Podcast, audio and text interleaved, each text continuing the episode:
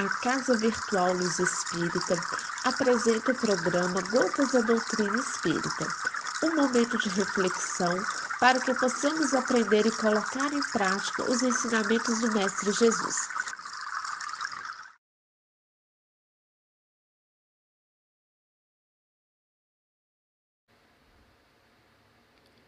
Antes de começarmos o estudo do corpo espiritual, é oportuno e até mesmo necessário para que possamos refrescar a nossa memória.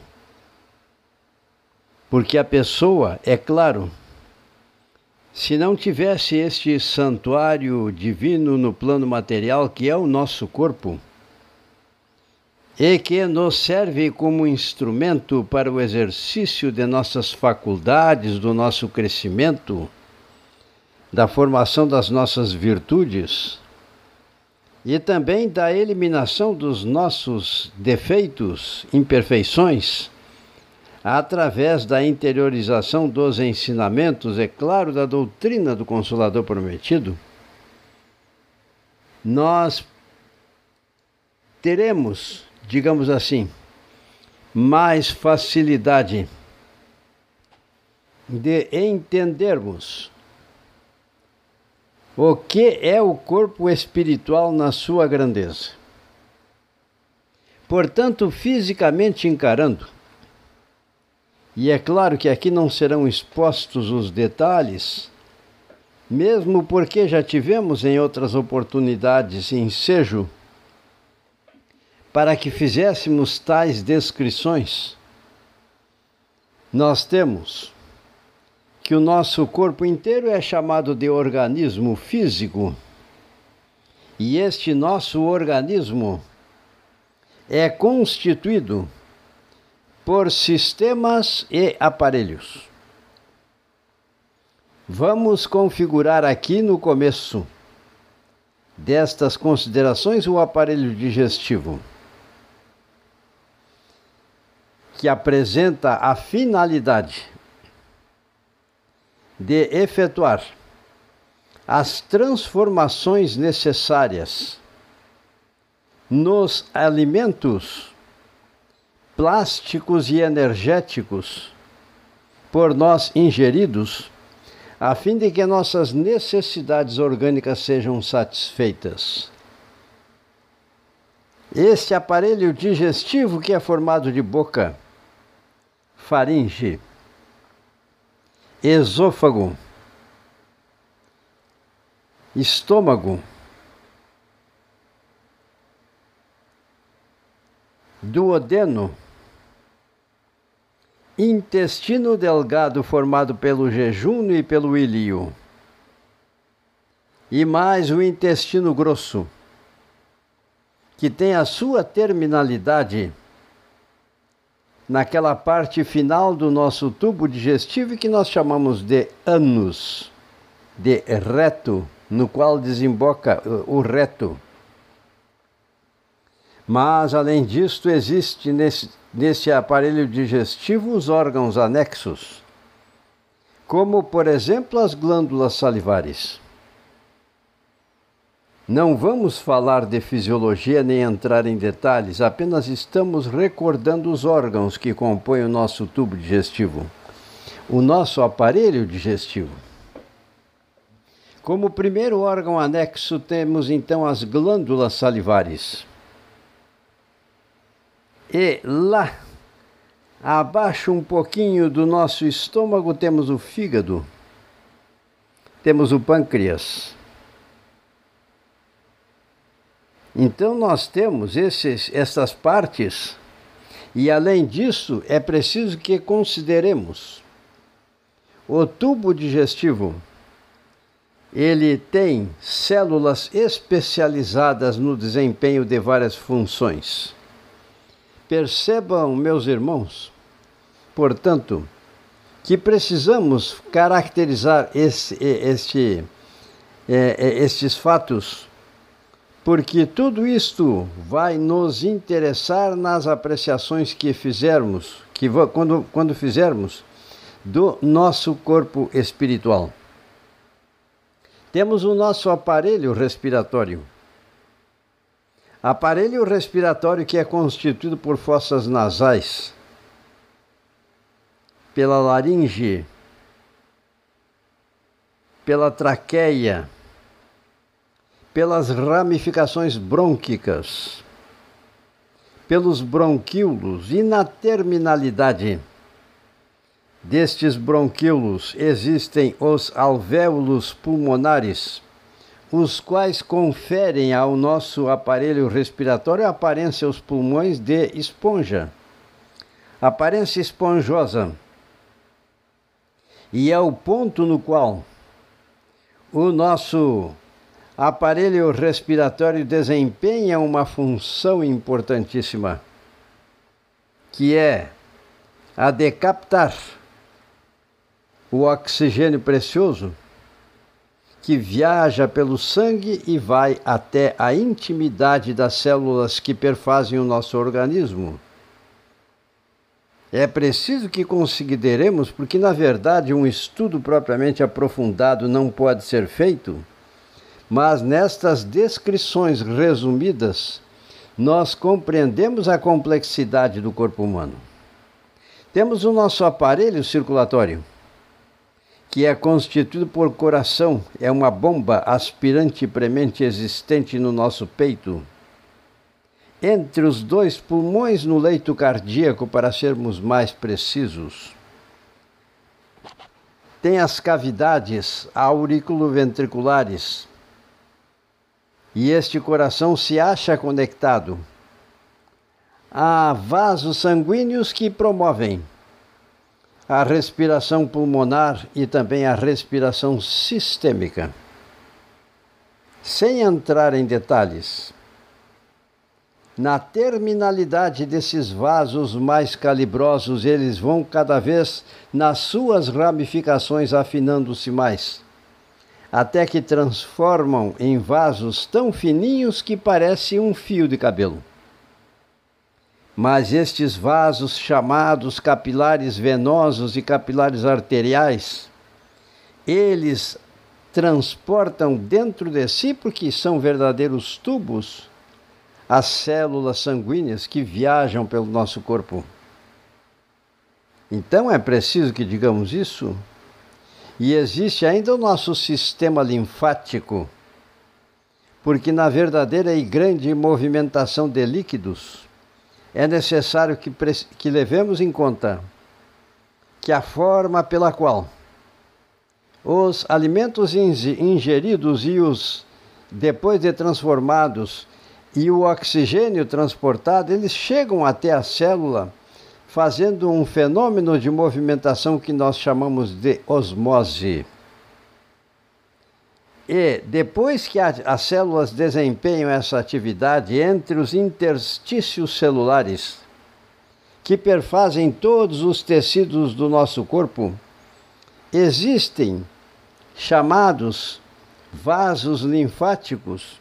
A presença de tais vasos que arrecadam o líquido que se extravasa dos vasos sanguíneos para dentro das células e vice-versa.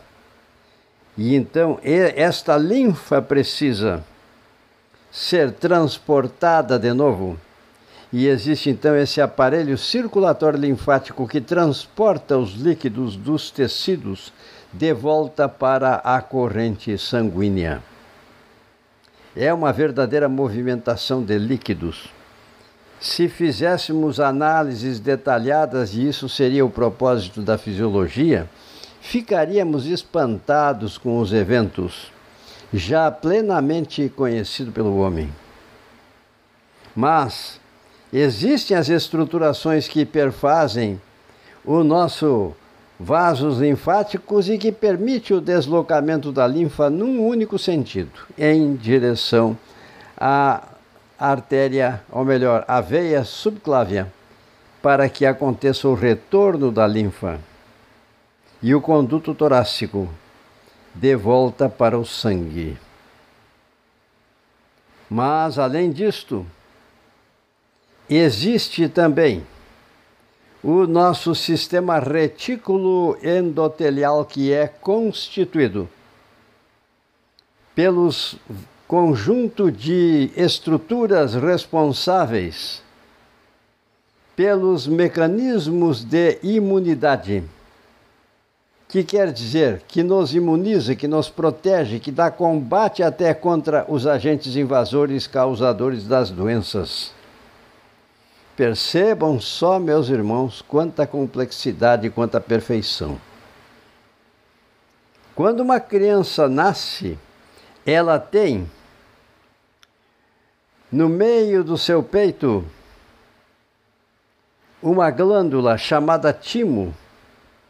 E esta glândula, ela produz os linfócitos T, que vão ocupar no transcurso do nosso desenvolvimento, quando ainda somos crianças, os, os gânglios linfáticos que estão presentes nesta corrente linfática, onde os vasos linfáticos existem e ali eles ficam e começam a se produzir e tomam conhecimento de todas as partes do nosso corpo e então eles estão praticamente desempenhando as suas funções dentro de um clima que poderemos chamar de harmonia, porque ele sabe que todos os tecidos pertencem ao nosso corpo e, portanto, contra eles não reagem. Existe a medula vermelha nos ossos chatos, principalmente que promovem a síntese dos glóbulos vermelhos, que dependendo da dimensão das pessoas, poderá perfazer uma quantidade enorme de 35 trilhões de células sanguíneas, ou mais ainda, dependendo das dimensões corporais das pessoas. Mas acontece que nessa atividade metabólica toda ocorre também a produção de substâncias que decorrentes do desdobramentos bioquímicos que sofrem às vezes adquirem características de tóxicos, como por exemplo o desdobramento da proteína que transforma-se depois de desdobrada em amônia. E ela precisa ser eliminada pelo aparelho filtrante mais perfeito que nós possuímos, que é o nosso aparelho urinário, onde os rins são os filtros que purificam o nosso sangue e retiram as substâncias tóxicas do nosso organismo. Estamos aqui enumerando ao acaso. Acredito que muito ficará faltando. Mas também temos o sistema endócrino que é constituído pelas glândulas endócrinas, as quais produzem substâncias chamadas de hormônios em pequeníssima quantidade, mas mantém no conjunto a normalidade do funcionamento do nosso corpo inteiro nas diversas situações e não é nosso propósito agora fazer é, exposição detalhada da, de endocrinologia, que é o ramo científico da biologia em que nós adquirimos esses conhecimentos. Porém, além disso, temos que mencionar que o nosso sistema nervoso central e periférico é constituído por neurônios e graças ao nosso sistema nervoso central e periférico. Todas as funções, em termos de potenciais de ação e propagação de estímulos eletromagnéticos, propagam-se através desses neurônios e até mesmo o comando das nossas funções vitais são regulado, regulados por estes hormônios que são produzidos pelas glândulas endócrinas, porque assim chamamos. As glândulas que produzem substâncias que são lançadas diretamente na corrente sanguínea. Mas quando vocês vão comer um pedaço de pão, tem necessidade de mastigar esse pão. E se vocês quisessem engolir esse pão ressecado, ele iria ter dificuldade de deslizar ao longo do tubo digestivo quando vocês fizessem a deglutição. Então, existe nas células mucosas que reveste a parte interna do nosso tubo digestivo células especializadas, as quais produzem esta substância viscosa que lubrifica o nosso tubo digestivo e viabiliza e facilita o deslizamento do nosso bolo alimentar ao longo do tubo digestivo. E tem tantas outras coisas que precisaríamos dizer, mas aí seria a abordagem mesmo da fisiologia propriamente dita, e eu só quero que vocês percebam Neste santuário divino existe uma perfeita harmonia funcional. Nós conseguimos pensar, nós conseguimos verbalizar pensamentos, porque temos no nosso cérebro uma área de Broca. Nós conseguimos coordenar os movimentos do nosso corpo de maneira equilibrada, porque temos um cerebelo que promove e provê a coordenação motora equilibrada de todos os nossos músculos estriados.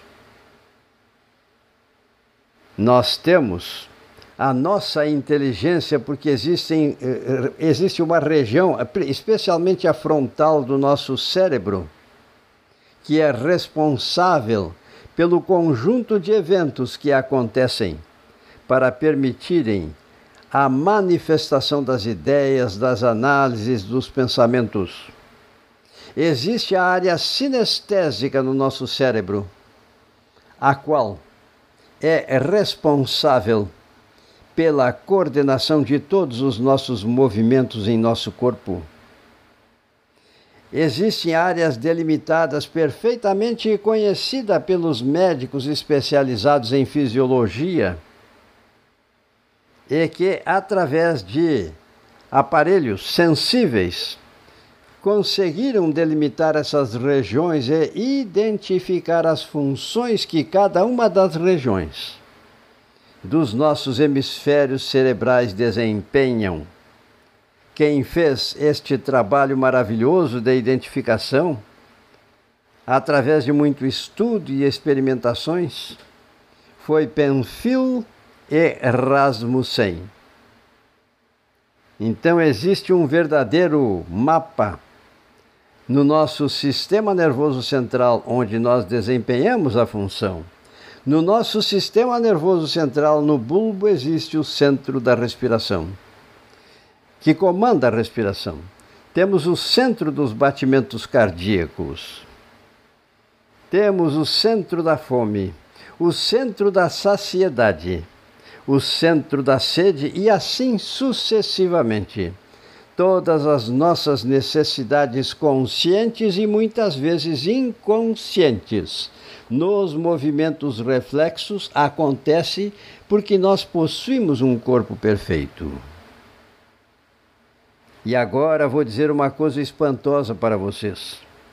Dependendo das dimensões corporais das pessoas, todos esses órgãos, todas essas glândulas, todos esses tecidos, todos esses sistemas, inclusive o sistema ósseo que dá, que permite a nossa movimentação no espaço, o nosso sistema muscular que permite os movimentos que realizamos muitas vezes voluntariamente ou até involuntariamente, dependendo das circunstâncias. Então existe muita coisa, percebam, ao alcance da ciência que perfazem as justificativas quando afirmamos o nosso corpo é um santuário divino. E através deste corpo a inteligência pura que em nós existe consegue exercitar as suas faculdades realizar as, os seus sentimentos de arrependimento, seus sentimentos de perdão, seus sentimentos de empatia e de indulgência e de amor a Deus e de amor ao próximo e assim sucessivamente. porque isso é o que nos aprimora. São os atributos, são as virtudes que precisam ser desenvolvidas em nós. E este santuário divino está provido de todos os meios e de todos os mecanismos para que nossas faculdades sensitivas, analíticas, sensoriais, perceptivas, porque se fôssemos estudar os órgãos dos sentidos, também tem uma maravilha no conjunto de conhecimentos que perfazem estes órgãos que nos permitem as percepções sensoriais. Então percebam, nós temos um corpo perfeito. Na trajetória evolutiva, desde os primórdios dos tempos, para que a nossa inteligência pura em nós existente possa se conectar com o mundo material, depende de um corpo intermediário que tanto está em contato com o mundo material, como também está em contato com o mundo espiritual.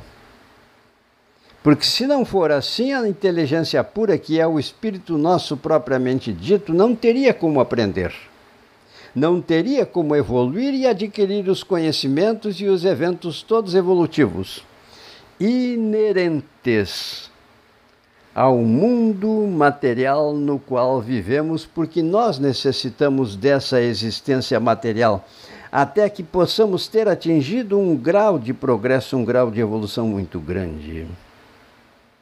E agora, este corpo que apresenta de 65 a 75 trilhões de células, dependendo das, das dimensões da pessoa, e digo isso porque estou me embasando em fontes bibliográficas. Não estou aqui fazendo estimativas ao acaso. A ciência humana no campo da biologia geral está muito evoluída nestes aspectos que foram aqui enunciados e também noutros mais. Então, o corpo espiritual, na verdade, é o verdadeiro modelo que tem no seu corpo físico a duplicação. Então, não é o corpo que é reflexo do, do perispírito, mas é o perispírito que serve como modelo, como corpo espiritual para a formação do corpo material. Existem tantos aspectos, meus irmãos. Existem tratados científicos atualmente ao alcance do saber da humanidade e que permite aos homens a percepção dos fatos quando ele toma conhecimento dos mesmos e tem prazer no aprendizado a respeito de si mesmo. Porque, na verdade,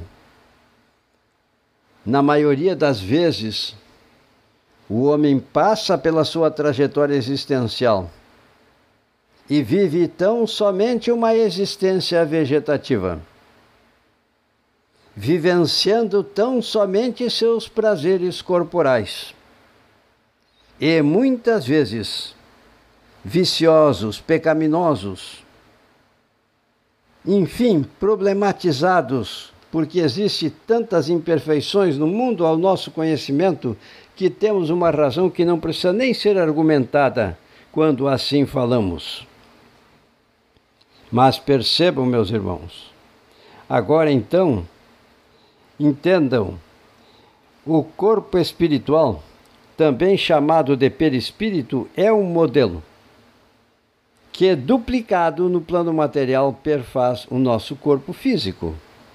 E se o nosso corpo físico apresenta tantos aspectos de perfeição, entendam, todas essas estruturas que foram descritas e muitas outras que não iremos descrever, nos permitem dizer que o perispírito evoluiu através dos milênios. Milênios e milênios de anos precisaram ocorrer para quê? na nossa trajetória evolutiva tivéssemos esse corpo perispiritual ou esse perispírito tão perfeito e que permite na, quando concretizado o corpo físico no mundo material pelo nosso nascimento, pelo nosso processo reencarnatório, percebermos que na beleza, nas belezas que apresentam a inteligência, nas virtudes que percebemos em certas pessoas evoluídas, e que se configuram pelos ensinamentos do Divino Mestre Jesus, nas relações humanas que apresentam com seus semelhantes, nós percebemos então que as almas, graças à existência de um perispírito, elas têm a oportunidade de progredir dentro do tempo e do espaço. Tudo orientado pela mente divina que vale-se dos préstimos dos co-criadores do Pai. E se o nosso corpo físico, como já tivemos a oportunidade nesta sequência de gravações de enfatizar, é feito do fluido cósmico, o mesmo fluido cósmico, numa gradação mais alta, ele é a matéria-prima para a constituição do nosso corpo espiritual. E quando o nosso corpo material já não apresenta mais as necess... não satisfaz mais as necessidades evolutivas que aqui ah, estamos argumentando, então a gente perde esse corpo material. Porém, o corpo espiritual prossegue existindo no outro lado da vida quando nós partimos para a outra existência na outra dimensão pela morte biológica de um corpo, muitas vezes envelhecidos, outras tantas vezes sustados na sua existência por um problema traumático que tenha surgido, seja pela nossa invigilância, seja pelo nosso descuido da nossa saúde, seja porque também chegou a hora dentro da programação, porque cada um de nós traz uma programação para existir. Percebam, meus irmãos, se eu disse que nós podíamos ter 75 trilhões de células, no nosso corpo espiritual existem 75 trilhões de células na outra dimensão. Mas além disto, meus irmãos, e nós iremos falar na sequência ainda não só dos centros de força descritos com tanta propriedade pelo nosso irmão André Luiz, porque nós estamos tomando como base não só o campo científico que encontra-se ao alcance das nossas pesquisas, mas também das informações preciosas e iluminadas do nosso irmão André Luiz. E é nosso desejo porque sabemos que no século passado existia um estilo de conversação que muitas vezes não é tão facilmente decodificado. Na atualidade, quando as nossas expressões estão mais aprimoradas e mais simples de entendermos porque estamos vivendo no presente. E no passado existiam estilos de conversações que muitas vezes fugiam do alcance e do entendimento das pessoas. Nós prosseguiremos na próxima oportunidade. Agradecemos, sim, ao irmão André Luiz pela sua obra maravilhosa e suplicamos a ele a sua ajuda. E se não temos a ajuda dele, porque talvez ele não tenha podido vir até nós, tem seus emissários que estão a nos socorrer, tenho certeza absoluta. Mas também pode ser que o irmão André Luiz também nos ajude nessas exposições. Porque é preciso que o homem adquira os conhecimentos necessários e até os pré-requisitos que aqui são muitas vezes expostos e enfatizados, para que possamos entender a beleza do que, que é, na realidade, a evolução em dois mundos porque tudo o que acontece, meus irmãos, no mundo material, antes verificou-se no mundo espiritual. Deus tem seus co-criadores, tem os seus seres angelicais que cuidaram no início dos tempos aqui na terra primitiva. as diretrizes para que a vida pudesse se desenvolver e suprir as nossas necessidades como ainda estão suprindo. Temos tanto para dizer, mas também muito mais para agradecer. Ao amor divino que nos está ensejando esta oportunidade.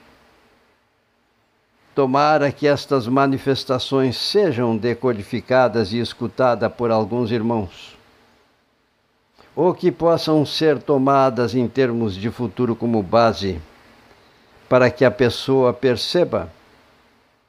A doutrina espírita é feita sim pelos ensinamentos de Jesus, mas também tem um aspecto científico que precisa ser levado em conta, e isto nós estamos agora enfatizando, e também pela religiosidade, que em nós vai surgindo paulatinamente, através da nossa autotransformação, porque sabemos que somente internalizando os ensinamentos, os sentimentos e as atitudes comportamentais que o Mestre Jesus deixou para nós, é que teremos verdadeiramente construído ao longo da eternidade, porque Deus nos fez para sermos eternos, a nossa autotransformação.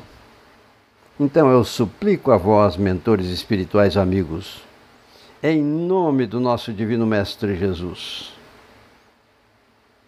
que bênçãos receba o nosso irmão André Luiz, pelo desempenho luminoso não só desta grande obra, mas também de muitas outras obras que ele redigiu, inclusive e principalmente através da psicografia do nosso irmão Francisco Cândido Xavier e Valdo Vieira.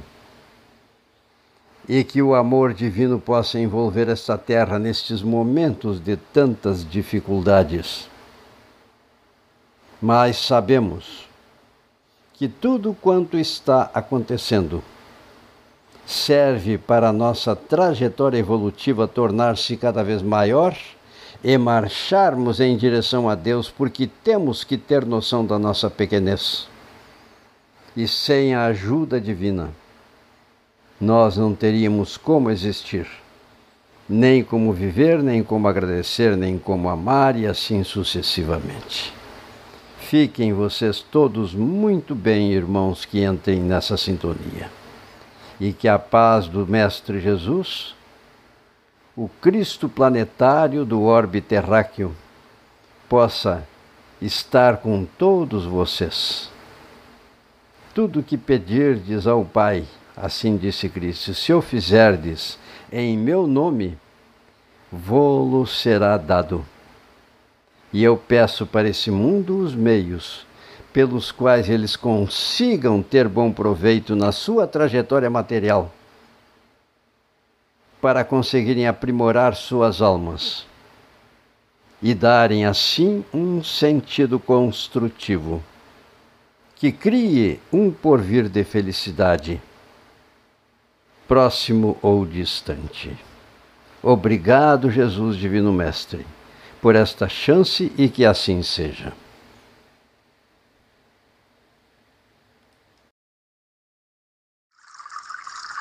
O programa Gotas da Doutrina Espírita foi uma produção da Casa Virtual Luz Espírita e sua equipe. Acesse www.cavile.com.br